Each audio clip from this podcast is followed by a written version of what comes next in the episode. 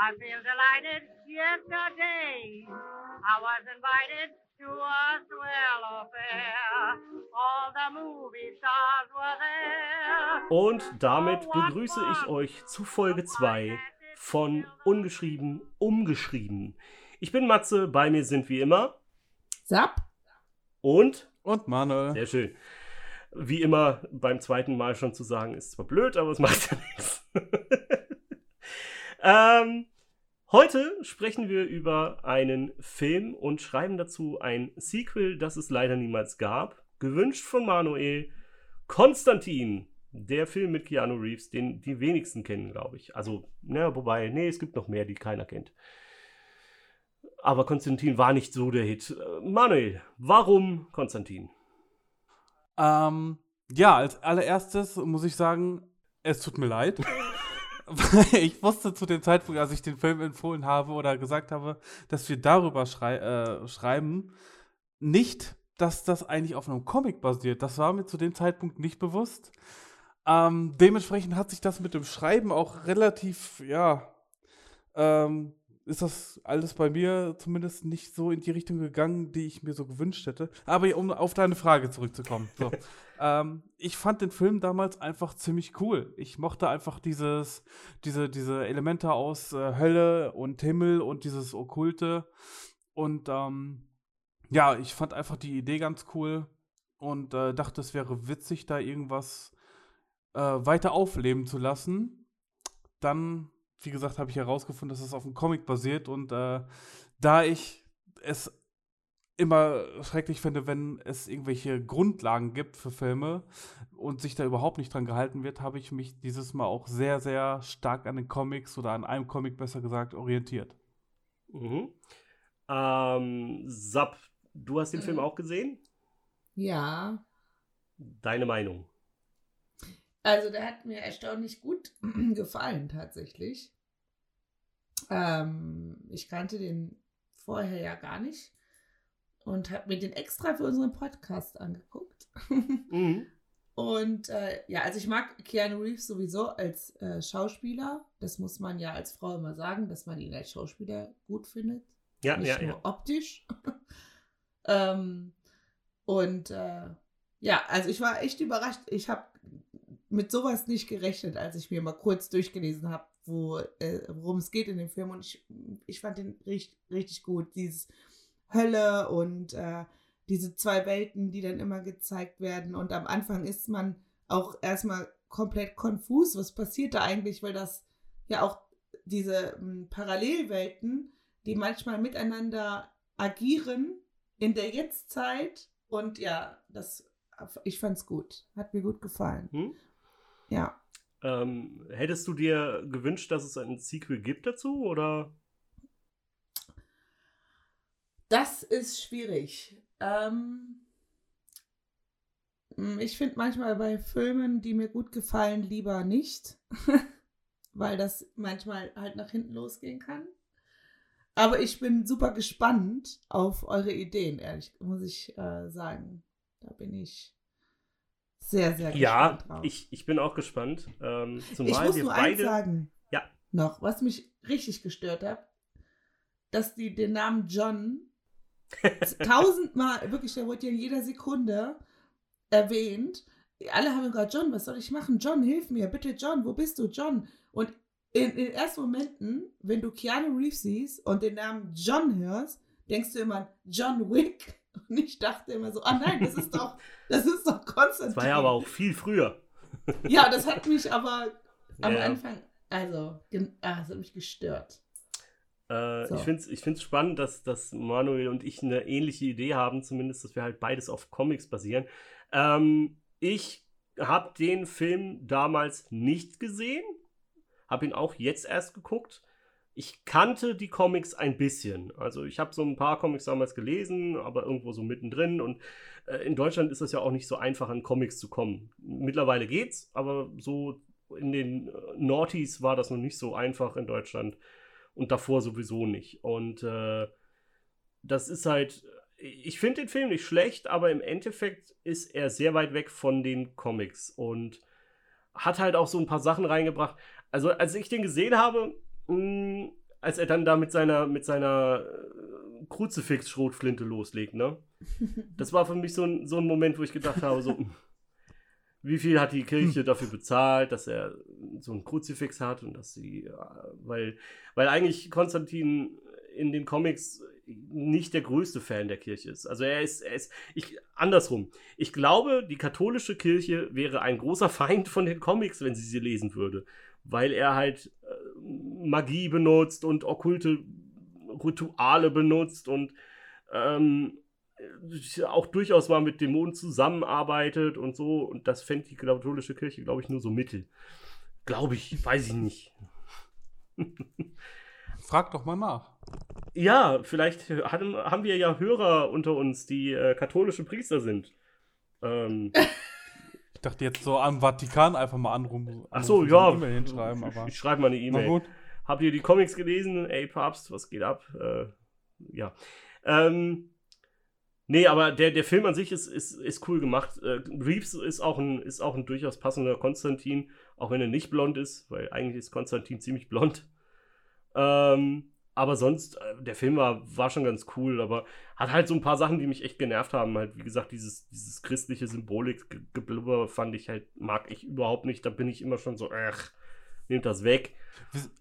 Witzigerweise habe ich mir den Film jetzt gar nicht nochmal angeguckt, sondern mich einfach nur mit den Comics Ja, beschäftigt. ist ja auch okay. Und ähm, ich, ich, ich, was das Witzige ist, ähm, das ist ja, also die Comics sind von DC. DC hat damals schon versucht, äh, Comic-Film-Universum aufzubauen. Wollte mit Konstantin das, äh, nee, das wollten sie mit der Mumie, mit dem neuen Mumie mit, mit Tom Hanks. Wollten sie das Dark, äh, Tom Cruise. ja. Das, ähm, das, das Dark äh, DC Universum aufbauen und hast du nicht gesehen? Die haben es ja immer wieder versucht, irgendwie das MCU nachzumachen, also das, das Marvel Cinematic Universe, was irgendwie nie funktioniert hat. Und sie haben auch vorher schon versucht, dass die äh, Comic-Verfilmungen total krass werden, aber irgendwie hat es nie wirklich funktioniert. Konstantin war kein großer Hit. Mittlerweile hat er einen Kult äh, um sich gesammelt. Und das Schöne ist, die wollen jetzt Konstantin 2 drehen. Ernsthaft? Ja, Das wusste ich gar nicht. habe ich kurz noch Weiß vor. man da schon was über die Handlung? Äh, nee, äh, ist alles noch in der Planungsphase. Es ist, glaube ich, noch nicht mal fest, dass Keanu Reeves zugesagt hat, aber sie planen zumindest einen Konstantin 2 zu machen. Ähm, als, wirklich als Fortsetzung, nicht einfach nur als, als irgendwie, jetzt kommt ein neuer Konstantin, sondern Konstantin 2 mit Keanu Reeves. Das ist der Plan zumindest. Und ähm, finde ich interessant, dass wir, das haben wir, also ich habe es erst gelesen, nachdem wir das festgelegt haben. Ähm, dann bin ich gespannt, ob, äh, wenn der Film rauskommt, der irgendwo äh, was mit irgendwas zu tun hat, was wir beide geschrieben haben. Direkt Copyright Ja, anmelden. unwahrscheinlich. ja, dann direkt, direkt verklagen die Jungs. So geht's Ja, aber das Problem bei DC war, wie ich finde, immer, dass sie nie irgendwas Zusammenhängendes großartig geschaffen haben, sondern immer nur Einzelbruchstücke von irgendwelchen Universen äh, oder Geschichten, Charakteren eingebracht haben und das nie irgendwie so als Ganzes funktioniert Nee, hat. das ist genau das Ding. Also, das haben sie ja jetzt mit, mit Justice League und so, haben sie es ja versucht, aber das war halt katastrophal. Wenn man halt das gerade mit den Marvel-Filmen äh, vergleicht. Wie, wie stehst du eigentlich zu den Marvel-Filmen, Sab? Ja. Mhm. Mhm. Punkt. ja, sie existieren. Ich akzeptiere es. Ich werde mich äh, vielleicht später mal ausführlich dazu äußern. okay. Also kein großer Fan. Na gut. Ja, So, äh, sie sagt wollen wir nichts. das machen? Sie sagt nichts. Ähm, ja, also erstmal, äh, wie gesagt, also ich, ich finde, der Film war auch durchaus ausgelegt als, als Sequel. Die wollten einen zweiten Teil machen. Das ist ja auch das offene Ende vom ersten Teil. Ähm, kurz zusammengefasst, der erste Teil, Konstantin ist ein Dämonenaustreiber und äh, kämpft gegen Dämonen und dann ist er irgendwann in der Hölle und der Teufel will ihn eigentlich da behalten und dann wird er doch wieder auf die Erde gelassen und will sich umbringen, um eine zu retten. Im Endeffekt ist er halt Jesus, aber ein bisschen düsterer und wird am Ende auch von seiner Lungenpest geheilt, äh, nicht äh, vom Lungenkrebs geheilt vom Teufel, damit er weiterlebt, damit er Fehler macht, damit er in die Hölle kommt. Das ist so, wie der Film aufhört. Ja. Also durchaus, wer, wer, den Film gucken muss, also ich weiß, sowohl bei Manuel, der den Film jetzt nicht nochmal geguckt hat, als auch bei mir braucht ihr die Story vom ersten Teil nicht unbedingt. Deswegen habe ich die jetzt mal nur so, ne? Ähm, Nein, das stimmt, aber der Film ist trotzdem. Ja, deswegen, wer den Film gucken will, deswegen ist es gar nicht verkehrt, wenn ich jetzt nicht zu viel sage. Wer den Film sehen will oder das, was wir beide jetzt geschrieben haben, das irgendwie cool findet, der sollte sich den Film durchaus angucken. Ähm, wie gesagt, er ist leider ziemlich gefloppt im Kino das war auch so ein bisschen schwierige Zeit für Keanu Reeves. Das war so nach Matrix, da hatten alle gesagt, so, ach, Matrix 3 war ja echt Müll. Ähm, der kann ja vielleicht doch nicht so viel, wie wir gedacht haben. Und äh, blubberte so ein bisschen vor sich hin, bis er jetzt so vor ein paar Jahren mit John Wick jetzt wieder groß rauskam. Ne? Also das war ja wirklich schwierig für Keanu in der Zeit. Der Ich weiß, dass ich mir jetzt Feinde machen werde, aber ich finde Keanu Reeves als Schauspieler auch nicht besonders gut das, ich finde, seine emotionale Spannweite ist halt einfach stark limitiert. Also ich wünsche ihm jeden Erfolg als Mensch. Damals stimme ich dir zu. Äh, Mittlerweile nicht mehr. Also Damals, bei John Wick ist er jetzt was die emotionale Spannweite, was die Mimik ausgeht, die, die Ausdrücke jetzt auch nicht unbedingt äh, vergleichbar mit anderen guten Schauspielern. Das stimmt, das ja. Deswegen, ja, also ja. persönlich als Mensch finde ich, äh, ist Keanu Reeves super. Da wünsche ich ihm auch wirklich jeden Erfolg. Aber ich muss sagen, als Schauspieler finde ich ihn einfach nicht so überzeugend oder geil. Ich gucke mir seine Filme an. Es ist jetzt nicht, dass ich dann schreiend wegrenne oder so, aber es ist jetzt für mich auch kein Faktor, wo ich sage, boah, da muss ich da unbedingt rein. Mhm. Und Cyberpunk gespielt? Nein. ich schon. Ähm, aber naja, da ist er ja nur computeranimiert, da gilt das nicht. Nur seine Stimme ist da. Ähm, wie stehst du zu ihm, Sab? Ich mag den gerne. Und ich finde das eigentlich, also ich mag das auch, dass er, er, das ist schon richtig, dass seine Mimik sehr eingeschränkt ist.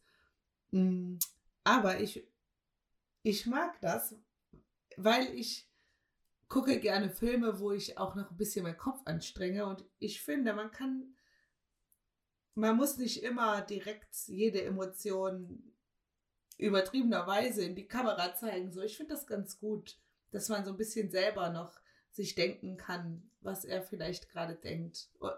Und das nicht so durch die Mimik ja. unbedingt vorgegeben wird. Also wenn man ja, jetzt versteht, weiß, was, was ich meine. Ja, ich weiß, was ja. du meinst. Das, das ist nämlich genau das, was ich eigentlich an ihm mag. Das ist halt, es passt halt auch in den Rollen. Wenn er jetzt, er hat ja auch durchaus Dramafilme gedreht, äh, da ist das halt ein bisschen schwieriger, wenn er da halt die Emotionen nicht rüberbringt. Wenn das in einem Actionfilm ist, das jetzt nicht so dramatisch. Ähm, du bist ja heute unsere äh, neutrale Zuschauerin, Zuhörerin. Zuhörer, ja. Du darfst dich zurücklehnen. Ähm, Manuel und ich haben geschrieben. Wer soll anfangen? Wollen wir das so machen, dass äh, immer der, der letztes Mal angefangen hat, als zweites kommt? Oder beziehungsweise in dem Fall andersrum, wer als zweites war, jetzt als erstes ist? Das heißt, du bist heute als zweites und nächste Woche dann als erstes dran? Okay, ja, von mir aus mir ist das relativ egal. Dann. Ich muss es so oder so hinter mich bringen. Ja, das stimmt. Aber du kannst ja erstmal dann dich zurücklehnen und meinen Quatsch dir anhören. Ähm, ich habe ein Sequel zu Konstantin 2 geschrieben. Mein Konstantin 2 heißt auch Konstantin 2, hat aber den Untertitel Forming the Darkness und wird 2012 erscheinen. Also sieben Jahre nach Teil 1. Ist quasi mitten im Marvel Cinematic Universe. Äh, 2012 waren auch die Avengers, also der erste Avenger-Film. Und das Ganze wird mein Weg ins DC Movie Universe. Also ich habe mir wirklich vorgenommen, ähm, von der ersten Idee, die ich eigentlich hatte, wegzugehen und zu sagen, okay, Marvel hat ein äh, eigenes Universum, Filmuniversum, DC versucht das Ganze, kriegt es aber nicht hin, dann mache ich es halt selber. Und äh, das Ganze wird halt eben früher passieren, als es eigentlich passiert ist. Mit Justice League und Batman vs. Superman und so weiter. Und auch nicht zu spät. Und außerdem unterscheidet es sich vom MCU. Ihr werdet sehen, warum. Das Ganze muss 2012 rauskommen, denn die Geschichte, die ich da reingepackt habe, basiert auf einem Comic, der erst 2011 erschienen ist. Also viel früher als 2012 wird dann schwierig. Regie machen bei mir die Wachowskis, Wachowskis, Wachowskis, wie auch immer. Die äh, Regisseure von Matrix und auch anderen Filmen, die keiner mag, Speed Racer zum Beispiel. Und ähm, die sind halt einfach super gute Regisseure für, für Actionfilme. Wenn man denen eine Story gibt, die sie nicht selber schreiben, außer bei Matrix 1, dann kriegen sie auch einen geilen Film hin. Da bin ich von überzeugt. Nur dürfen die halt nicht irgendwie selber schreiben. Und ähm, deswegen, die kriegen mein Skript und kriegen gesagt, macht einen geilen Actionfilm und ändert die Story auf gar keinen Fall. Dann könnte es, glaube ich, cool funktionieren. Außerdem haben sie mit Keanu schon zusammengearbeitet in der Matrix-Trilogie und das passt dann wieder. Konstantin wird gespielt wieder von Keanu Reeves. Ähm, Richie Simpson ist eine neue Figur, wird gespielt von George Garcia. Das ist der dicke Kerl aus Lost. Der war hier zu der Zeit, äh, glaube ich, relativ am Ende von Lost und äh, ist halt das passt typisch zum Hollywood-Bild des Computernerds. Dicker Typ, Bart und ein bisschen schmuddelig. Dann haben wir Vater Markus, der wird gespielt, auch eine neue Figur, wird gespielt von Milo Ventimiglia. Der war zum Beispiel in Rocky Balboa, da hat er den jungen Rocky Balboa gespielt. Er war ein Gamer und aktuell ist er in der TV-Serie This Is Us äh, zu sehen. Dann haben wir den Anführer der Damnation Army, der wird gespielt von Toby Bell. Ja, genau, das ist Jigsaw aus der Saw-Filmserie. Oktalogie oder wie viele Filme es davon auch jetzt gibt. Ist ja gerade erst wieder neu herausgekommen. Furchtbar. Ähm, der ist halt eben ein B-Movie-Star aus einer sehr erfolgreichen Horrorreihe und ist 2012 auch mitten in der Saw-Reihe. Dann haben wir Lady Santana, äh, Satana, gespielt von Megan Fox, die sollte eigentlich jeder kennen. Die war kurz vor ihrer Pause, äh, auch weil sie keiner mehr besetzt hat entsprechend wäre so eine große Filmserie, wie ich sie geplant habe, eine Möglichkeit. Ähm, sie könnte außerdem gute Chemie mit Keanu Reeves haben, glaube ich. Äh, sie bringt auch den nötigen Sex in die Rolle, den man für diese Rolle braucht. Ich bin kein Fan von Megan Fox, aber sie passt hier einfach am besten rein. Dann haben wir eine weitere neue Rolle, Sandra Wu Zan, aka Lady Shiva. Die wird gespielt von Maggie Q. Ähm, die war in Mission Impossible 3, Die Hard 4, King of the Fighters 2010 kann definitiv Martial Arts schauspielern und spricht außerdem seit 2012 Wonder Woman in der Animationsserie Young Justice. Dann haben wir noch Bluff Foxy, das ist eine weitere neue Figur, gespielt von Sam Rockwell, kennt man aus Green Mile, Moon, Galaxy Quest etc. Und dann haben wir noch als letztes Alec Holland, der gespielt wird von Dwayne The Rocket Johnson, der hier schon Star war, aber noch nicht so ganz so groß und teuer wie heute. Ähm, und der passt mit seinen Muskelbergen einfach perfekt in diese Rolle. Werdet ihr sehen, warum. so, mein Intro beginnt mit Powerwolves Armee, Army of the Night. Ja, ist eine deutsche Band, die in den USA keiner kennt, aber es passt, weil passt einfach. Nach dem Intro sehen wir die Ereignisse des Endes von Teil 1. Im Endeffekt ist Konstantin unsterblich, wird so lange leben, bis er etwas Böses tut und zur Hölle fahren muss. Das wird so nicht gesagt im ersten Teil, ist aber irgendwo impliziert. Wir sehen Konstantin in einer Badewanne liegen. Um ihn herum liegen jede Menge Whiskyflaschen und Zigarettenstummel. Seine Klamotten sind schmutzig und faltig. Er wacht auf, steht auf und macht sich halbwegs ansehbar. Sein Telefon klingelt. Ja? Was? Nein, keine Ahnung. Schon drei Uhr? Ja, okay, ich mache mich auf den Weg. Wir können das Gegenüber nicht hören. Konstantin verlässt die Wohnung und kommt an ein altes Gebäude, dessen Büro er betritt. Darin sitzt ein breiter Mann, der sich bei Konstantins Eintreten in seinem Drehstuhl auf Konstantin richtet. Endlich, wird auch Zeit. Spar mir die Predigt, Richie, ich bin nicht in der Stimmung. Während Konstantin eine Kippe nach der nächsten anzündet, hören wir, wie Richie, während er auf seinem Computer herumhämmert, erklärt, dass die Damnation Army seltsamerweise wieder sehr viel aktiver ist. Bisher konnte er keinen Grund ausfindig machen. Er erzählt von drei Todesfällen, die seltsam sind und vielleicht damit in Verbindung stehen könnten äh, und damit vielleicht in Verbindung stehen könnten. Während wir Bilder von den Toten sehen, erzählt Richie, wie ein Mann anfing zu fressen wie ein Wahnsinniger. Er hat in einem Restaurant zehn Steaks, die letzten vier roh, eine gesamte Torte und einige Teller anderer Gäste in wenigen Minuten gegessen. Danach verlor, dennoch verlor er immer mehr und mehr an Gewicht, bis er verhungerte. Eine Frau in einem Supermarkt hat genau dasselbe durchgemacht. Sie hat so ziemlich alles gefressen, was sie in ein paar Minuten in die Hände bekam darunter auch Drogerieprodukte, Seifen und so weiter. Der dritte Fall ist komplizierter, denn der Mann stürmte in einen Burgerladen. Als die Mitarbeiter nicht schnell genug liefern konnten, tunkte der, Kopf, äh, der Mann seinen Kopf in die Fritteuse und trank so viel von dem Fett, wie es ging, während sein Kopf frittierte. Der vierte Fall ist noch abstruser, denn das Opfer hat Teile von sich selbst gegessen, bevor die Frau an einem Stück Fleisch aus ihrem Arm erstickt ist. Saps Gesichtsausdruck ist wieder sehr viel sagen. Irgendwer steckt dahinter, Richie. Und wir wissen beide, wo die Typen herkommen. Hast du nicht Kontakte nach da unten? Kannst du nicht versuchen, was rauszufinden? fragt Richie. Konstantins Blick, Konstantins Blick wird ein wenig trübe. Ja, nein, ich habe nicht die Möglichkeit, da runter zu gehen. Nächstes Mal, wenn ich da bin, werden die mich nicht mehr rauslassen. Sorry. Konstantin macht sich auf den Weg zu den vier Szenen des Todes. Dort findet er überall mumifizierte, abgemagerte Leichen und bei jeder Leiche ein paar tote Fliegen. Er nimmt ein paar davon mit, nachdem er sieht, dass die Fliegen komische, kleine Runen eingraviert haben. Er bringt die Fliegen zu einer Kirche und zeigt sie einem Pfarrer. Hast du eine Ahnung, was die Runen bedeuten? Normalerweise sprechen mich die Leute mit Vater an, John. Ah, ich bin nicht wirklich normal, Markus. Du weißt, dass es manche als Sünde ansehen, das Sakrileg der Kirche zu hinterfragen, John. Ich glaube, dass du dich da irrst, denn wenn es so wäre, hätte mich der Teufel schon in die Hölle gezerrt. Zusammen mit Vater Markus macht sich Konstantin daran herauszufinden, was hinter den Fliegen steckt. Sie finden eine Verbindung zu einem Dämon, genannt Nemoth, der als Schwarm Fliegen erscheint, sein Opfer übernimmt und sich aus deren Hunger nährt, bis der Wirt stirbt. Ursprünglich in Afrika der 20er Jahre aufgetreten, da er dort großen Hunger und großes Leid fand, das ihn fütterte, bis ihn ein Schamane in einem Kind gebunden hatte. Man sieht, wie ein dunkelhäutiger Mann ein Ritual ausführt, und dabei einem Kind Ruhen in die Haut ritzt. Anschließend wird dem Jungen die Zunge aus dem Mund geschnitten. John, und Markus stellen fest, dass Mnemoth, sollte er es sein, dann aus dem Kind entkommen sein muss. Wenn es in New York ist, dann kann es hier sehr viel Schaden anrichten. John erklärt, das wird er nicht zulassen. Er greift das Buch, reißt die entsprechenden Seiten raus und geht.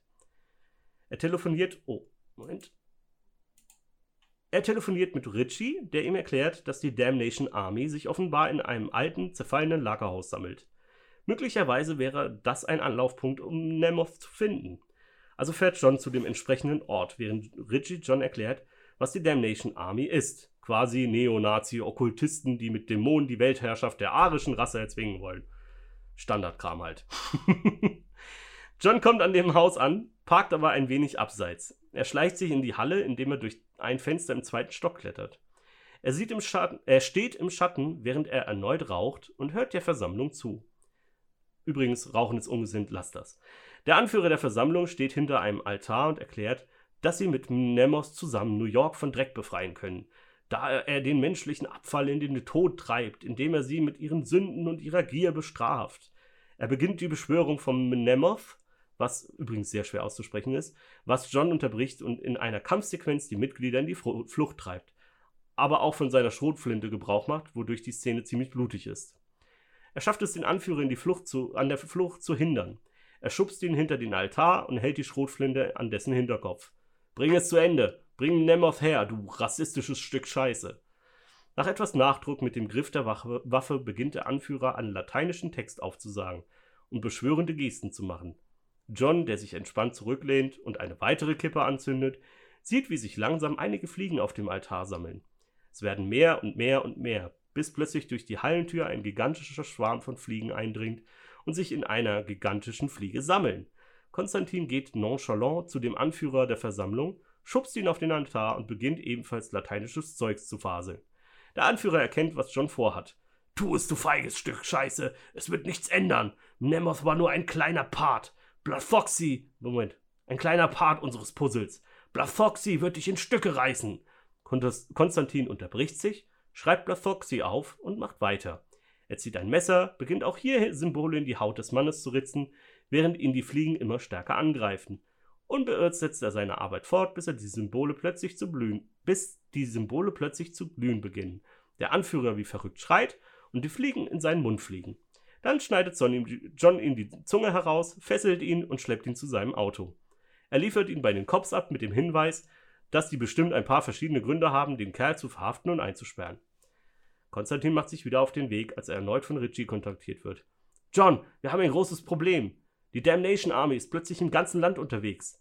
Er erzählt von diversen Terroranschlägen, von denen wir Bilder sehen. So Dinge wie ein Krankenhaus wird in die Luft gejagt, genauso wie Schulen, Regierungsgebäude und so weiter. Und sie haben ein paar Leute entführt. Darunter Milliardär Bruce Wayne aus Gotham City. Bei dem Namen hört Konstantin auf. John beendet das Gespräch schnell und wählt eine neue Nummer. Ja, ich bin's, Konstantin. Wir können das Gegenüber erneut nicht hören. Hör mal, ich brauche deine Hilfe. Nein, das ist kein dummer Versuch. Die Damnation Army. Ja, ich bin gleich da. Konstantin betritt ein altes Theater, das scheinbar. was passiert hier gerade? Moment, mein PC spinnt gerade völlig rum. So. Konstantin betritt ein altes Theater. Was macht er denn hier? Kleinen Moment mal, ich habe hier gerade irgendwie, macht mein PC gerade lustige Sachen. Jetzt geht's wieder. Konstantin betritt nochmal ein altes Theater, das scheinbar leer steht. Im Saal geht er direkt zur Bühne und schaut sich um. Über diverse Trapeze und andere Kontraktionen springt eine Frau in einem Frack inklusive Zylinder, aber ohne Hose, also nur mit so einem Schlüppi-Teil. Hier ist eine Artistenunterhose zu sehen durch die Lüfte. Ja, die sieht nun mal so aus. Ich habe es mir nicht ausgedacht. Plötzlich explodiert sie mitten in der Luft zu einem Ball aus Rauch. Dann steht sie direkt hinter Konstantin. Du mochtest schon immer spektakuläre Auftritte. Das ist Lady Satana, gespielt von Megan Fox. Wir lernen, dass die Frau Satana genannt wird. Es wird darauf angespielt, dass die beiden eine Vergangenheit haben, aber nicht genau klar welche. Nach ein paar kom äh, sorry. Nach ein paar komischen Anspielungen und Flirterei unterbricht John. Okay, genug davon. Wir haben ein großes Problem. Die Damnation Army dreht durch. Die haben diverse Gebäude in die Luft gejagt. Es gibt wohl hunderte von Opfern. Und sie haben Batman. John und Satana reden über Bruce Wayne und sein Geheimnis, das sie kennen und erzählen von deren Zusammenarbeit in der Vergangenheit. Es war nur kurz, aber sie haben ein, sein Geheimnis erfahren. Sie stellen fest, dass selbst, wenn sie zu zweit sind, noch nicht genug ausrichten können. Zum einen brauchen sie Batman, alleine schon wegen seines Netzwerks und seiner Überwachungsmöglichkeiten. Aber selbst diese Rettungsaktion zu zweit ist so gut wie unmöglich. Santana wendet, äh, Satana wendet sich ab, um, um zu überlegen. Dann verdüstert sich ihre Miene. Ich weiß, wen wir uns holen müssen. Wir sehen, wie die beiden in Johns Auto fahren. Woher kennst du sie? fragt John. Oh, ich musste schon einmal verhindern, dass sie jemanden tötet. Sie ist nicht wirklich ein Mensch, der auf einer Seite steht. Sie ist mehr ein Söldner. Bereite dich also vor, dass wir ihr was anbieten müssen. Wo ist sie jetzt? Santana blickt aus dem Fenster. Dort. Und wir sehen ein Gefängnis auf einer Insel. Santana und John werden zu einer Zelle geführt. Sie stellen sich vor die Zelle und wir sehen, wie ein weiblicher Charakter näher tritt. Sie ist asiatischer Herkunft, trägt orangene Gefängniskleidung und blickt Satana wütend an. Was willst du hier? Satana und John erklären die Situation und wir erfahren den Namen der Frau. Sie nennt sich Lady Shiva. Ihr echter Name ist Sandra Wusan oder Sandra Wusan, wie auch immer. Sie ist ein unglaublich starker Martial Arts Kämpfer, Söldner und Assassine. John verspricht ihr die Freiheit, sollten sie den beiden helfen, Batman zu befreien und die Damnation Army zu stoppen. Trotz wütendem Blick auf Santana stimmt sie zu. Aber dann ist das, aber wenn das hier durch ist, Satana, solltest du weit weg von mir sein und bleiben. Also, zusammen machen, mit Richie machen sich Satana, Lady Shiva und Konstantin an die Planung. Sie finden ein Gebäude, in dem die Damnation Army wahrscheinlich Bruce gefangen hält. Ein altes, großes Bürogebäude. Sie rechnen mit großem Widerstand, halten es aber für machbar. Richie gibt zu bedenken, dass der Anführer Blafoxy erwähnte. Blafoxy ist ein Dämon, der sehr weit oben in der Höllenhierarchie steht. Er hat sich in den letzten Jahrzehnten von Verführung zu übermäßigem, zu übermäßigem Genuss auf Finanzdämonisierung verlegt. Er bringt Leute dazu, viel Geld an der Börse zu investieren, in Unternehmen, die seinen Zielen dienlich sind. Ein gefährlicher Gegner, der viel Unterstützung hat. Sollten sie ihm und seinen Anhängern gegenüberstehen, könnte es schwierig werden. Die drei fahren zu dem Ach, meine. Meine Zunge verliert langsam jegliche Kontrolle. Ich bemühe mich, ist auch nicht mehr allzu lang. Die drei fahren zu dem Bürogebäude und betreten dieses. Es folgt eine epische Kampfsequenz. Satana kämpft mit viel Illusionen, sie verschwindet in Rauch und taucht hinter Gegnern auf, schwingt an Stangen umher, nutzt ihre Athletik. Lady Shiva ist eine unglaublich starke und schnelle Martial Arts Kämpferin. Man sieht sie mehrere Gegner gleichzeitig blocken und bekämpfen, woraufhin Konstantin sie anguckt und Wow sagt. Sie springt von Wänden ab, duckt sich unter Schlägen und Tritten und verteilt selbige ebenso. Konstantin dagegen greift sich ein Holzbrett und teilt damit aus. Die Handlanger der Damnation Army sind kein allzu großes Hindernis, eher stark durch ihre schiere Anzahl und nach einigen Minuten besiegt. Als der letzte Mann fällt, tritt ein Mann vor, in einem feinen Anzug, gut aussehend und gut gepflegt. Slow Clapping, also ihr wisst schon. So ein abgehalfteter, verfluchter Detektiv, eine abgeschriebene Artistin und eine verurteilte Mörderin. Und ihr seid hier, um uns aufzuhalten, um den Dark Knight zu befreien? Was für ein billiger, schlechter Witz. Die beiden, beiden Frauen scheinen kampfbereit, aber Konstantin wirft noch einen Blick auf den Mann und beginnt sich zu übergeben. Ich habe ja schon viel ekelhaftes Zeug bei euch da unten gesehen, aber du übertriffst wirklich alles, Blafoxy. Die Frauen wirken verwirrt, schauen den Typ erneut an und blicken sich dann verwirrt in die Augen. Dann sehen wir erneut den Mann. Er verschwindet aber langsam und wir sehen eine brennende Kreatur erscheinen. Ein gigantischer Blob verrottendes Fleisch, bedeckt mit Speichel, Blut, Exkrementen und anderen fragwürdigen Substanzen, geifernd, sabbernd und sich windend. Überall sind aufgeplatzte Eiterbeulen, aus denen gelbe Flüssigkeit läuft. Erneut, Saps Gesichtsausdruck ist großartig. Plötzlich steht wieder der Mann da.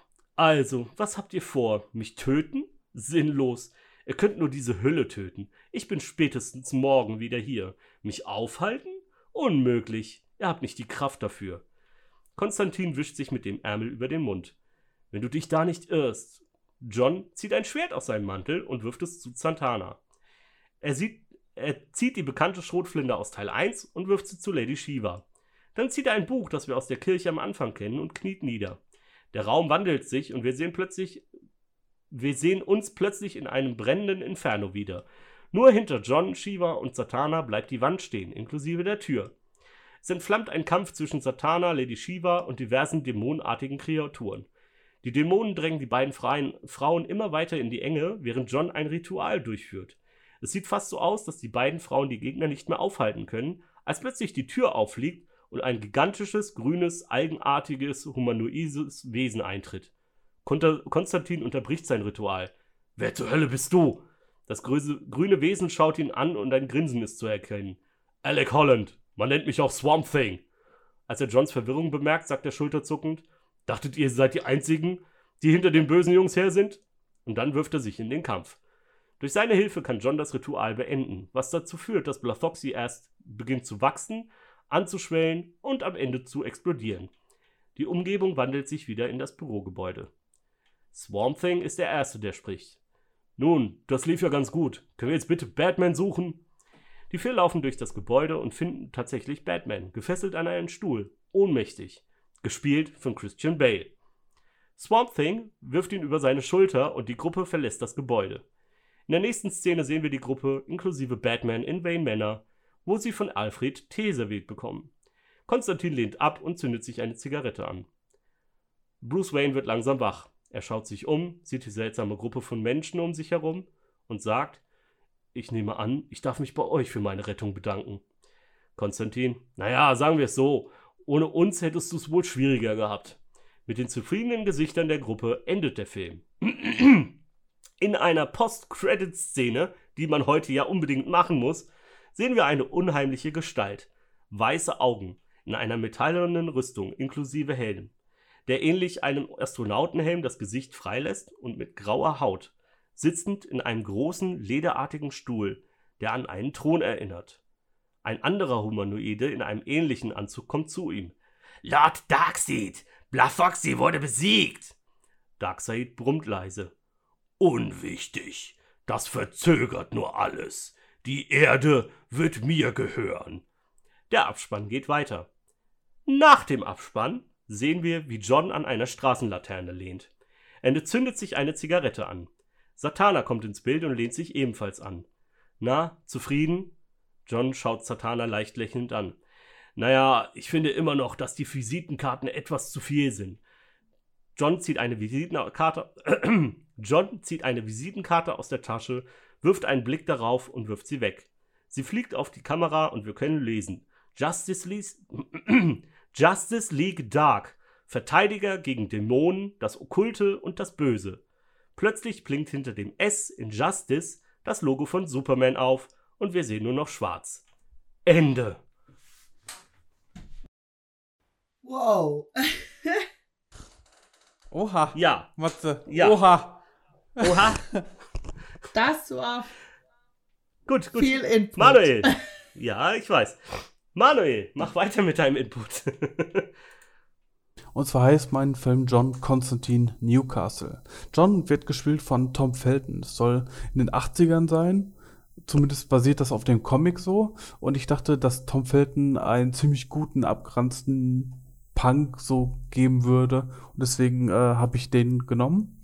Äh, als Judith nehme ich Samara Weaving. Richie Simpson spielt, äh, wird gespielt von Ezra Miller. Das war der, der bei Harry Potter den Obscurus gespielt hat. Beziehungsweise bei äh, Fantastische Tierwesen wie man sie findet, er. Gary Lester wird von Finn Wolfhard gespielt. Äh, der spielt bei Stranger Things mit. Benjamin wird von Lane Armitage gespielt. Der ist äh, quasi der Sheldon als Kind in der Serie. Äh, zu den anderen Charakteren habe ich jetzt noch nichts gefunden. Da war jetzt noch kein Charakter dabei, wo ich sage, dass das am besten passt. Ähm, vielleicht hat ja einer der Zuhörer eine Idee, wer noch passen könnte zu den Charakteren, die ich erkläre oder zeigen werde. Ähm, Regisseur soll Ty West machen, weil nämlich der Film ein Found-Footage-Stil-Film sein soll. Und Ty West hat schon mit Found-Footage-Filmen wie äh, VHS und äh, The Sacrament relativ gute Erfolge eingefahren und ich dachte, dass das ganz gut passen würde. Der Film beginnt damit, dass man im leuchtenden Buchstaben Casanova Club über einem Eingang stehen sieht. Dann sieht man Konstantin von unten, der fragt, ob das Teil endlich an ist, also die Kamera. Äh, die Kamera nickt, wird dann auf Augenhöhe gesetzt und Konstantin kündigt an, dass der Zuschauer im Grunde an diesem Abend live dabei sein kann, wenn er mit seiner Band Mucous Membrane ein Gig hat und sie Videomaterial für ihre Single Venus of the Hardshell filmen.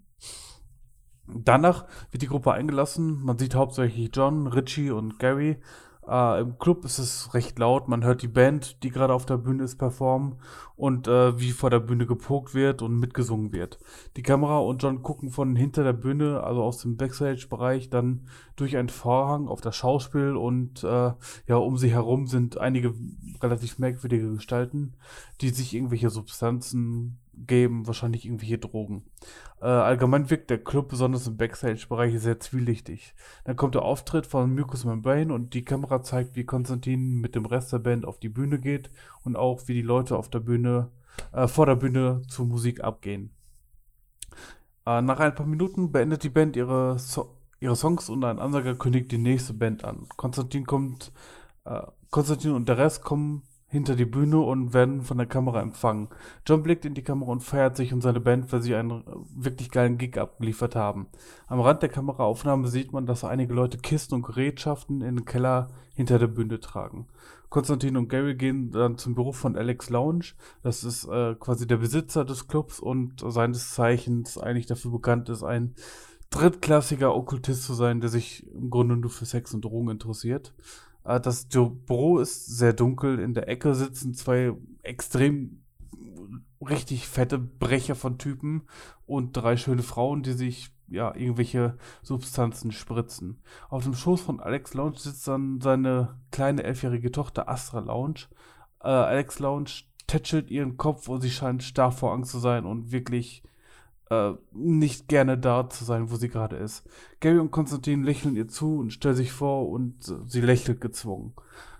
Danach verlangt Konstantin natürlich nach dem Geld für den Gig, den Alex ihnen äh, versprochen hat.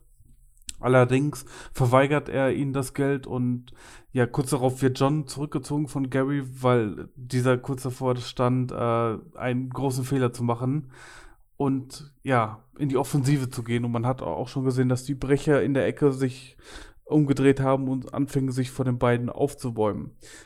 Dann gehen die beiden raus und äh, Konstantin ist natürlich extrem angepisst und sagt, dass sie jetzt andere holen sollten, damit sie ihr Geld an ihr Geld gekommen und natürlich auch der Kleinen helfen können. Dann sieht man Konstantin mit Gary durch den Club laufen und nach Richie suchen. Sie verlassen den Club und erklären Richie draußen, was vorgefallen ist. Dann gehen sie in einen alten Buchladen, der dafür bekannt ist, dass sich dort eigentlich im Hinterzimmer immer alle Leute tummeln aus der Umgebung, die am Kulten interessiert sind, an dunkle Mächten, an Magie, generell an diesen magischen Dingen sehr interessiert sind. Äh, den Laden betreten sie und man sieht als erstes Judith, die gerade verführerisch mit zwei Typen tanzt. In der Ecke sitzt dann Annemarie, die alleine an einem Drink nippt und sofort zu ihnen kommt, als sie sie sieht.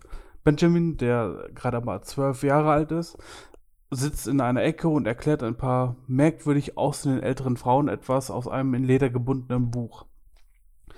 Die trommeln alle zusammen, machen sich auf den Weg zur Bikerbar, um sich auch ein paar Muskeln für das zu besorgen, was ihnen bevorsteht. Dort ist Frank immer anzutreffen, ein Biker alter Schule, den John schon lange kennt. Am Casanova Club angekommen, hört man von ihnen äh, von innen nichts mehr. Die Tür ist abgeschlossen und die Gruppe war gerade am überlegen, wie sie wieder in den Club kommen, als sie ein lautes Rums hören und Frank sehen, wie er die Tür gerade eingetreten hat. Im Inneren des Clubs sieht jetzt alles noch ominöser aus. Alles ist sehr dunkel und verlassen. Ein merkwürdig stechend süßer Geruch, der von der Bühne in der Luft hängt. Und die Gruppe wartet durch verkippte Getränke, Plastikbecher, Flaschen und Zigaretten. Es scheint, als ob die Leute schnellstmöglich äh, von dort weg woll wollten. Im Backstage-Bereich wird der Geruch noch stärker. Benjamin zeigt auf die Treppe, die in den Keller führt, und die Gruppe entscheidet sich aber erstmal noch im Büro von Alex nachschauen zu gehen. Im Büro finden sie aber weder Geld noch sonst jemanden, nur Judith, die äh, die Schleife von Astra findet. Annemarie sinkt auf die Knie, greift sich an den Kno Kopf und flüstert, dass dort etwas Schreckliches, Schreckliches passiert ist. John nimmt die Schleife von Astra und bald eine Faust. Er bereut zutiefst, dass er sie allein mit ihrem Vater gelassen hat. Konstantin stimmt aus dem Büro in den Keller. Die Gruppe läuft ihm hinterher und der Geruch wird immer intensiver, je näher sie an den Keller kommen. Im Keller erkennen sie dort, äh, dass dort Leichen liegen, aufgerissene Körperteile, verteilte Gedärme, Köpfe, die nicht an ihrem Platz sind. Und am Rand der Kamera sieht man einen Schwanz, wie von einem Tier in der Dunkelheit davonhuschen. Als sich die Augen immer mehr an die Dunkelheit des Kellers gewöhnt haben, erkennen sie, dass dort mindestens zehn aufgerissene Leichen liegen. Überall sind Innereien über dem Boden verstreut und sie erkennen bis unten an den Torsos einiger Leichen. Die Gruppe ist natürlich schockiert und einige müssen sich übergeben. Konstantin will gerade das untersuchen, was er vor sich sieht, als er einen markerschütternden Schrei von oben hört. Im Raum steht die Frage also, ob sie auf der Schlachtbank unten bleiben sollen oder hoch zum nächsten Wahnsinn rennen sollen. Konstantin bewegt sich als erster und läuft hoch. Die anderen folgen ihm, denn der Schrei klang nach Astra. Astra saß zitternd und wippend auf der Bühne. Die Gruppe rennt zu ihr. Judith und Annemarie versuchen sie zu beruhigen, aber sie schlägt um sich und schreit, dass sie sie in Ruhe lassen sollen und nicht anfassen sollen. Gary und Konstantin knien sich neben sie und versuchen sie zu beruhigen und sagen, dass sie sie von vorhin kennt, als sie im Büro ihres Vaters war. Sie stürzt und bibbert und alles, was sie noch hervorbringt, ist no full thing, no full thing, no full thing. Annemarie und Judith fragen gleichzeitig, was zur Hölle dieses no full thing sei. Gary und Richie gucken sich einander an und zucken mit den Schultern. Frank ist völlig entsetzt und will wissen, was hier eigentlich für eine Scheiße abgeht. Er wüsste ja, dass sich die, dass sich die Gruppe gerne mit Magie, dem Okkulten und diesem ganzen Scheiß auskennt und, und beschäftigt. Aber jetzt, wieso jetzt auf einmal zerfleischte Leute und ein apathisches Mädchen hier sind, kann er einfach nicht in Verbindung bringen. Richie legt seine Hand auf seine Schulter und sagt, dass sie selbst alle keine Ahnung haben, was abgeht, aber dass sie es herausfinden müssen.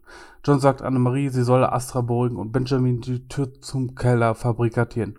Okay, das habe ich jetzt einfach so aus dem Comic übernommen mit dem Fabrikatieren von Benjamin. Ich habe keine Ahnung, warum John gerade Benjamin nimmt, aber das war halt so ein Comic, den ich habe so übernommen. Ähm, ja, Gary will daraufhin wissen, was er vorhat und Konstantin erklärt, dass er um herauszufinden, was überhaupt passiert ist, die kleine Astra hypnotisieren muss, damit sie ihnen es erzählt. Annemarie hält das natürlich für keine gute Idee. Die Kleine sei zu verstört und John stimmt ihr zu. Allerdings bleibt, bleibe ihnen keine andere Möglichkeit. Konstantin und Annemarie beruhigen die Kleine zusammen und legen sie auf den Boden. Am Rand sieht man, wie Frank seine Shotgun durchlädt und Richie ihm einen Joint zur Beruhigung anbietet. Frank antwortet mit Scheiße ja. Konstantin sitzt hinter Astras Kopf und sagt ihr, dass sie sich etwas vorstellen soll, wie sie abends gemütlich und warm in ihrem Bett zugedeckt liegt. Astra schüttelt mit dem Kopf und sagt, dass sie sich das nicht vorstellen möchte, denn ihr Vater legt sich so oft in ihr Bett. Er sei so dick und haarig und würde von ihr Dinge wollen, die früher Mami getan hat. Annemarie und Judith, und Judith halten vor Entsetzen die Hand vor dem Mund. Konstantin wendet, wendet den Blick ab und versucht ruhig zu bleiben für Astra. Danach fängt die Hypnose an zu wirken. Johns Hände leuchten leicht lila um Astras Kopf und sie fängt an, in Trance zu erzählen, dass ihr Vater von ihr, was ihr Vater von ihr will, dass sie mit den Freunden in den Keller des Clubs geht, dort wo ihr Vater, seine Freunde und Frauen aus dem Club sich betrinken, Drogen nehmen und sich ausziehen. Dann würden sie sich alle anfassen, sie seien laut und schwitzen. Ihr Vater will, dass sie ihnen dabei zusieht, sie anfasst und sich selbst anfassen lässt und dass Alex Fotos davon machen würde. Sie erzählt, dass sie sagt, sie würde das nicht wollen. Ihre Stimme wird immer lauter. Sie sollen aufhören. Einer der Männer hat eine Frau wehgetan und will jetzt ihr wehtun. Sie habe Angst und sei wütend. Dann denkt sie an das Schlimmste, was sie sich nur vorstellen kann, was mit den Leuten dort passiert. Sie will nur noch, dass es aufhört. Plötzlich zerreißt es den bösen Mann und ein anderes Wesen steht dort. Alle fangen an zu schreien, überall ist Blut, man sieht Knochen, Innereien und dann zerstückelt das Wesen sie ein nach den anderen und treibt mit ihnen Dinge, die die Leute vorher gemacht haben, aber dieses Mal mögen sie sie gar nicht. Astra wird immer unruhiger, ihre Stimme lauter und zittriger und reißt mit dem Kopf hin und her. Konstantin hat Probleme, die, Tron die Trance aufrechtzuerhalten. Er fragt sie, was sie hergeholt habe. Und Astra wird plötzlich ganz ruhig, dreht den Kopf zu ihm und flüstert, No full thing. Die Gruppe ist entsetzt. Der erste, der sich regt, ist Frank. Der meint, dass sie das Vieh jetzt wohl wieder zurück in die Hölle jagen müssten und lädt seine Shotgun durch. Konstantin interveniert und sagt, dass das keine verdammte Biker-Gang ist, die sie aufmischen wollen. Das sei ein Rache-Elementar. Sie müssten Astra jetzt aufwecken und ihren Geist beruhigen, denn solche Rache-Elementare sind stark vom Gemütszustand der Beschwörer abhängig. Und um das Wesen zu besiegen, müssen sie wohl etwas Stärkeres beschwören. Ein Dämon. Richie, Frank und Judith sind sofort dagegen und fragen, ob das ein schlechter Witz sei. John erklärt ihnen, dass man so etwas mit irdischen Waffen nicht bezwingen kann und er im Auto alles da hat. Denn Ben hat ihm ein Buch über Beschwörungen gezeigt, Gemorium Verum, in dem derartige Beschwörungen beschrieben werden. Mitten im Satz wird Konstantin vom Ben-Schrei unterbrochen. Die Gruppe läuft zum Keller und dort sieht man, wie Norfolk Thing sich gerade an Ben vergreift. Norfolk Thing ähnelt einem gigantischen weißen Hund, dessen Organe nach außen gestülpt sind, der trieft und aus etlichen Bereichen seines Körpers blutet, was ihm aber augenscheinlich nicht auszumachen scheint. Frank reagiert am schnellsten und jagt eine Ladung Schrot in die Bestie, die kurz zurückschreckt. Konstantin nutzt die Zeit, um Ben wegzuziehen. Als, er, als die drei wieder nach oben kommen, schließen Gary und Richie die Tür zum Keller hinter ihnen. Vom Wesen hört man nichts mehr. Konstantin schreit Ben an, was er da unten zu suchen hatte. Ben heult vor Schmerzen und bringt Wimmer nur hervor, dass er Fotos machen wollte. Daraufhin versucht die Gruppe schnell zu agieren. Richie bringt Ben raus, Frank krallt sich an seiner Shotgun fest. Annemarie kümmert und beruhigt die kleine Astra in Alex' Büro. John und Judith fangen an, die Vorbereitung für die Beschwörung zu treffen. Und Gabby soll John seine Materialien bringen und dann noch eine schwarze Katze suchen. Nachdrücklich sagt John, dass sie am Leben sein soll. John und Annemarie kreieren einen Schutzkreis in Alex' Büro, damit dort Annemarie und Astra geschützt sind. Gary bringt die Tasche mit den Utensilien hoch und Judith und John fangen an, die Beschwörung vorzubereiten. Die beiden ziehen sich immer weiter aus und bereden, was sie gleich machen werden. Judith hat Angst und John versucht sie zu beruhigen. Kurz darauf kommt Gary mit einer Katze. John bedankt sich und sagt ihm, er könne sie wieder freilassen. Er wollte nur, dass er beschäftigt ist. Fick dich kommt von Gary zurück. Sie beginnen das Ritual und stehen zu dritt um ein Pentagramm, das sie auf dem Boden aufgemalt haben. Alle drei tragen nur noch eine weiße Kutte. Dies ist der Stab der Kunst, Haselnussholz, geschnitzt zur Stunde der, des Merkurs. Dies ist der Dolch der Kunst, geschmiedet aus reinem Stahl zur Stunde des Jupiters. Dies ist das Pergament, hergestellt aus der Haut eines Kindes mit reiner Seele. Dies ist der Preis, den es zu zahlen gilt, freigegebenes Blut, die Währung der Verdammten. Dann sieht man Konstantin etwas auf Pergament mit seinem Blut zeichnen und er beginnt lateinische Wörter aufzusagen. Bei diesem Talisman und den Namen, bei dem ich dich rufe, geschrieben im Blut mit dem Stift der Kunst, beschwöre ich dich, Sagatana. Weitere lateinische Wörter, die Konstantin ausspricht. Erscheine mir in menschlicher Form, ohne Unannehmlichkeiten, um meinen Willen zu gehorchen. Doch es passiert nichts. Gary fängt an zu witzeln, ob er nicht doch noch eine Katze besorgen sollte. John ist offensichtlich angepisst und sagt, dieser Dämon will nur den Unnahbaren spielen. Er wiederholt das, was er aufgesagt hat und gemacht hat. Nach wie vor passiert nichts. John setzt erneut an und sagt, Sagatana, ein letztes Mal rufe ich dich, im Namen deiner Herren, Luzifer, Belial und Belzebub, erscheine oder brenne auf ewig in dem Feuer der Sonne. Doch es bleibt bei alles beim Alten. Plötzlich steht Astra bei ihnen. In, ihr wird gesagt, dass sie wieder in den Schutzkreis soll, doch sie bleibt stehen und Thing springt die Killertür und steht zähnefletschend vor der Kleinen. John schreit sie John schreit, sie soll schnell weggehen, doch Astra bleibt ganz ruhig und geht auf das Wesen zu. Northful Thing öffnet sein gewaltiges Maul und setzt an, die Kleine zu verschlingen. Doch Astra packt es und reißt ihm mit einem Ruck den Kopf ab. Die Gruppe steht völlig entgeistert dort und blickt verstört auf den zu Boden sinkenden Kadaver. Astra dreht sich um und ihre Augen leuchten rot. John beschwört das Wesen in Astra dazu auf, sie zu verlassen. Der Dämon lacht hämisch und sagt, dass er seinen Anweisungen Folge geleistet ist. Alles, was er nicht gemacht hat, war, vor ihm zu erscheinen, denn er sei in menschlicher Form erschienen und wäre seinem Willen gefolgt, ohne Unannehmlichkeiten zu bereiten. Wütend verlangt John erneut, er solle Astra verlassen. Astra lacht erneut in einer dämonischen Stimme und übergibt sich. Vor ihnen steht nun ein Dämon, für das es keine Beschreibung gibt ein Wesen bestehend aus etlichen Menschen und Wesen, die haltlos zusammengewachsen sind und völlig voller Schmerz schreien. Der Dämon erklärt, dass er die Beschwörung falsch gemacht hat. Vagatana sei nicht sein Name, und wie Konstantin wüsste, würde die Macht im Namen liegen. Der Dämon öffnet ein Portal und man sieht die Hölle hinter sich. Er greift nach Astra, doch John springt zu ihm und sagt, er solle ihn stattdessen nehmen. Der Dämon sagt, dass sie ihm bereits gehöre. Sie alle würden ihm gehören, da sie einen Dämon beschworen haben. Astra würde er nur mitnehmen als Gebühr für seine Arbeit. Jetzt geht er mit Astra ins Portal. John klammert sich an Astras Arm. Das Portal schließt sich und alles, was zurückbleibt, ist Astras Arm, der ist Astras Arm. Die Kamera fällt zu Boden und man erkennt in Johns Gesicht, dass er in diesem Moment seinen Verstand verloren hat. Fertig. Ja, ja? ich muss sagen, äh, ich musste das Ende jetzt noch ein bisschen abkürzen, weil ich gemerkt habe, dass ich wahrscheinlich sehr stark über der Zeit war. äh, naja. Nee, ganz ehrlich, ich wusste einfach nicht, wie ich das ähm, so erzählen soll. Deswegen habe ich einfach mal versucht, das zu machen und habe das Ende halt relativ schnell jetzt runtergebrochen. Weil ich gemerkt habe, dass, es, dass der Anfang schon zu ausführlich war. Aber Nein, ja, aber fand das, ich trotzdem. Ja. Ja, was würdet ihr so sagen? Wie schlimm ist es? Fand ich sehr schön. Sap, gib uns deine Meinung zu beiden Filmen. Oh, ja, Moment. Fangen wir mit deinem an, Matze. Du hast ja als erstes. Ähm, also, ich fand das ja interessant, dass du das Batman mit dabei war. Dann, also, äh, ich habe die ganze Zeit überlegt, wie ich das in Worte fasse. Ähm, ich fand's gut, ich konnte dir auch gut folgen in dem, was passiert ist und ne, ähm, ich stelle mir sowas halt immer gern dann auch direkt vor. Äh, konnte ich auch gut, äh, weil ich die Schauspieler auch ähm, fast alle kannte.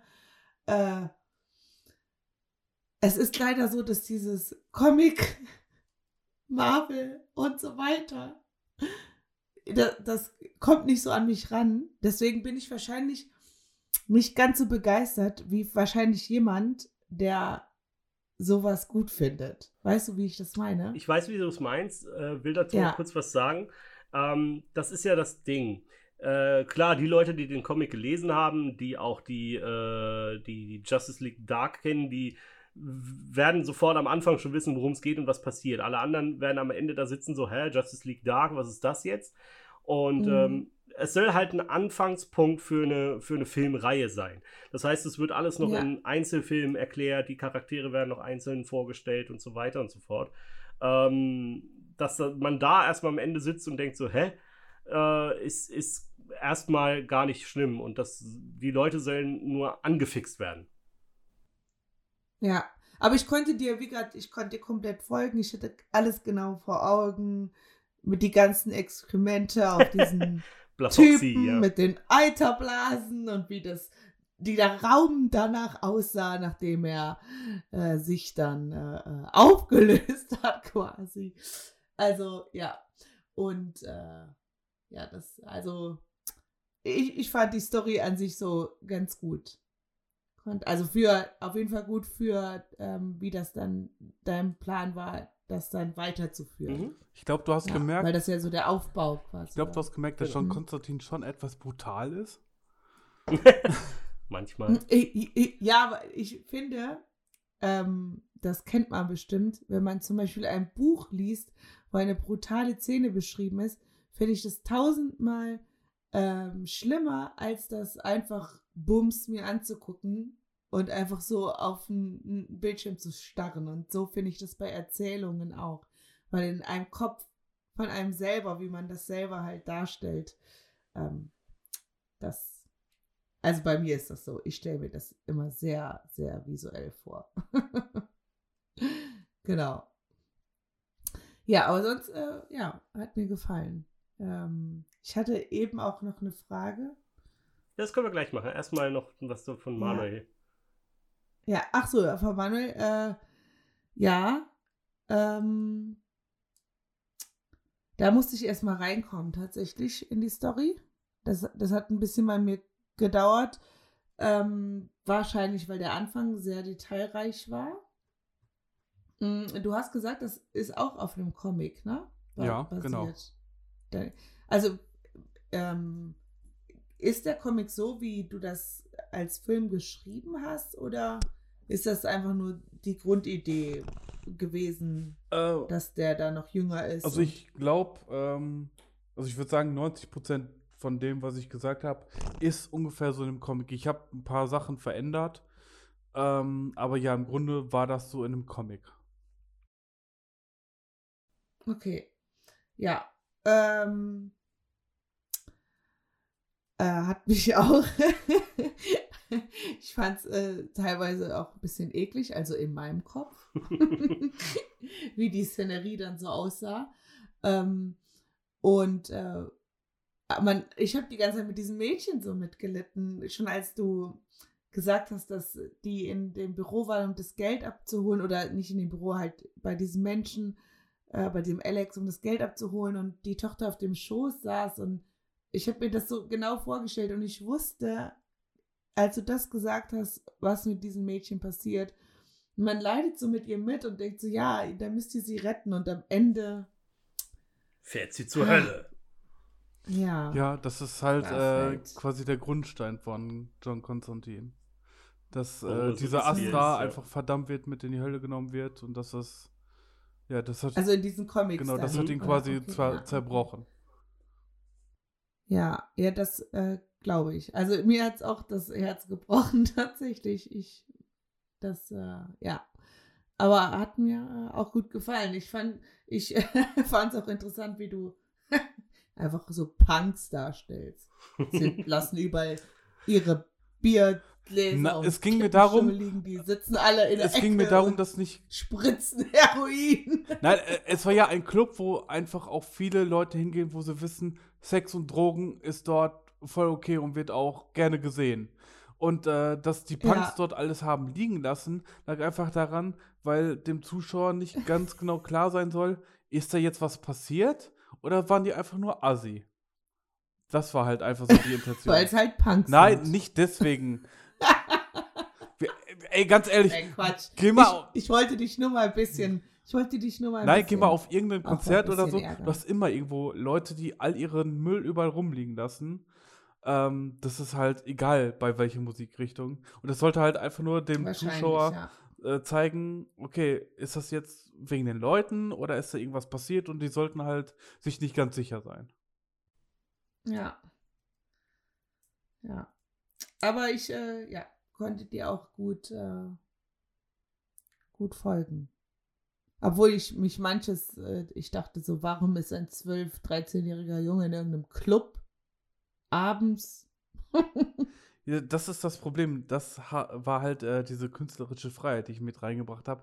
Das war in dem Comic nicht ganz so, aber ich fand, dass in dem Comic war es halt einfach nicht so eindeutig gelöst, beziehungsweise so, dass ich es jetzt besonders gut verstehen konnte. Und ich finde, wenn, wenn man das in den Film packt, musste das halt von Anfang an einfach äh, eine stringentere Richtung oder Linie haben. Und das hat dann halt einfach eher dazu gepasst, dass er mit dazugehört.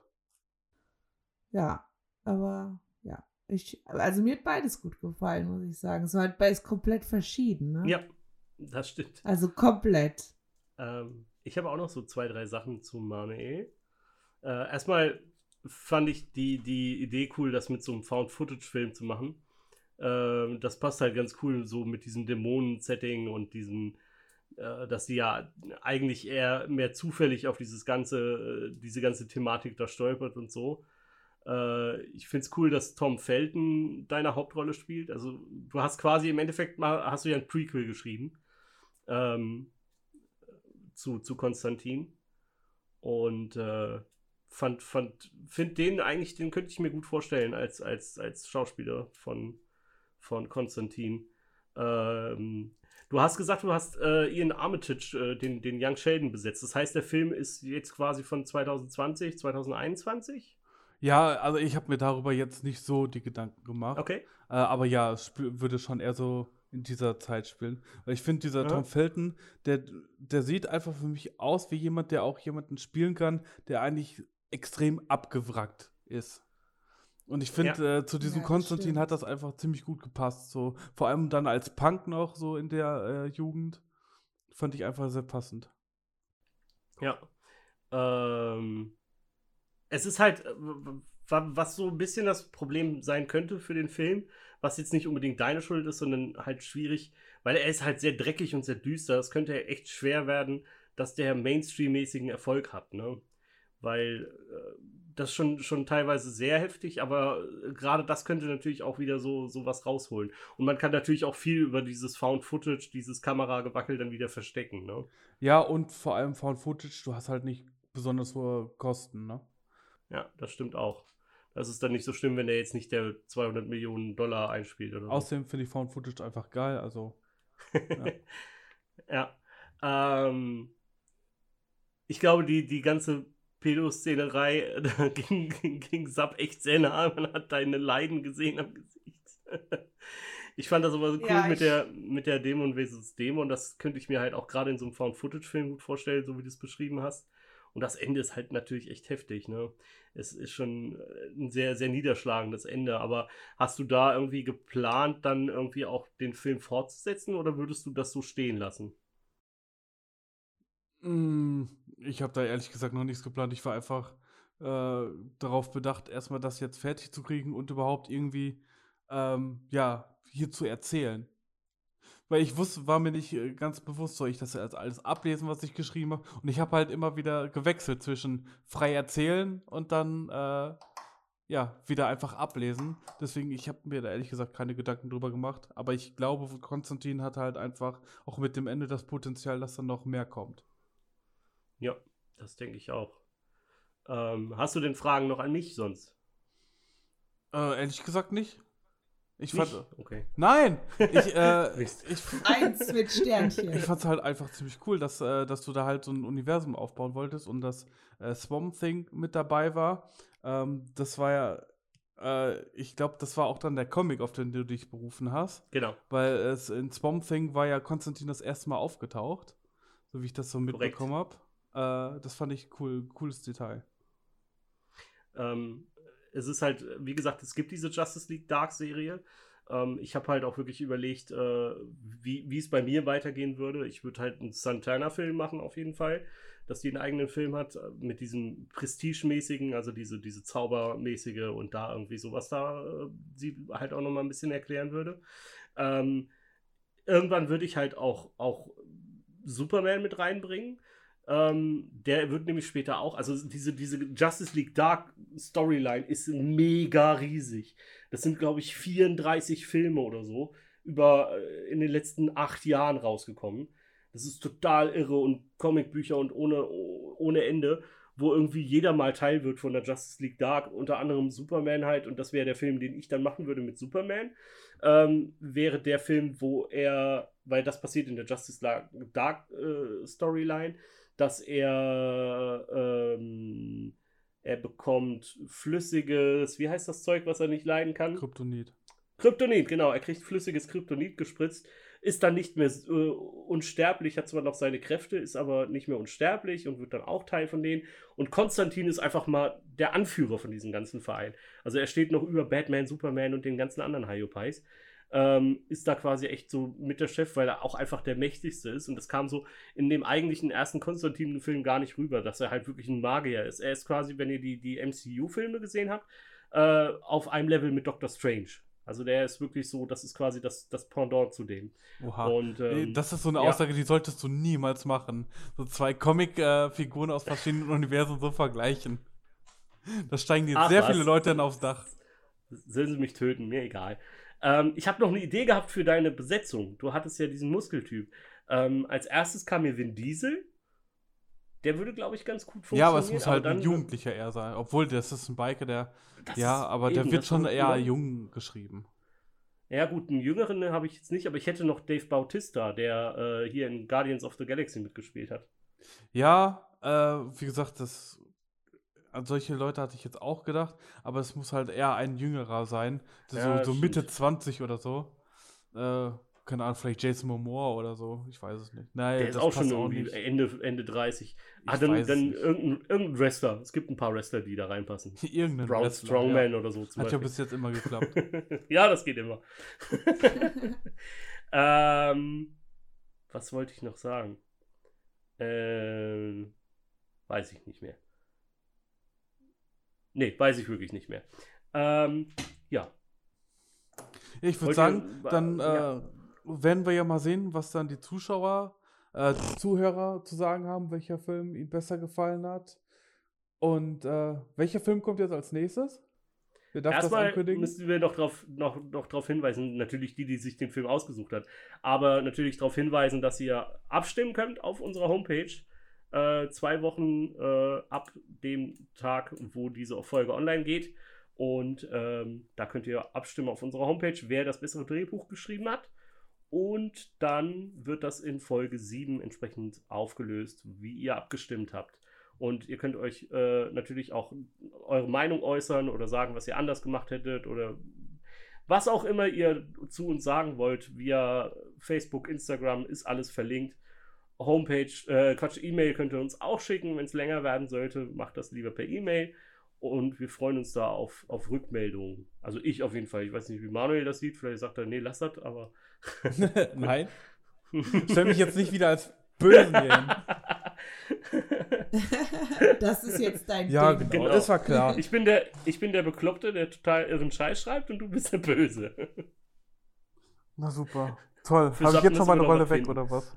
Können wir darüber Ich noch bin nur die verhandeln? Oder? Quotenfrau. Du bist die Quotenfrau. ja, ist auch gut.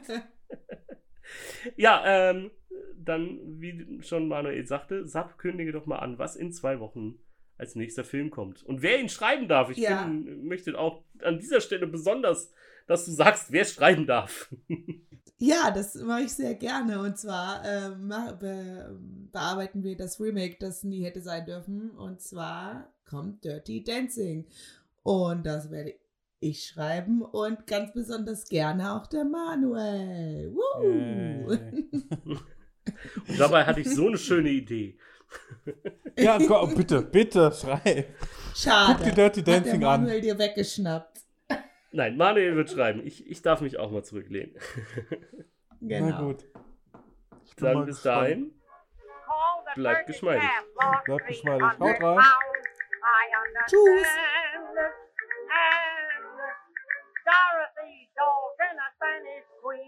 like the sugar a wicked tambourine, dancing at that moving picture. Oh.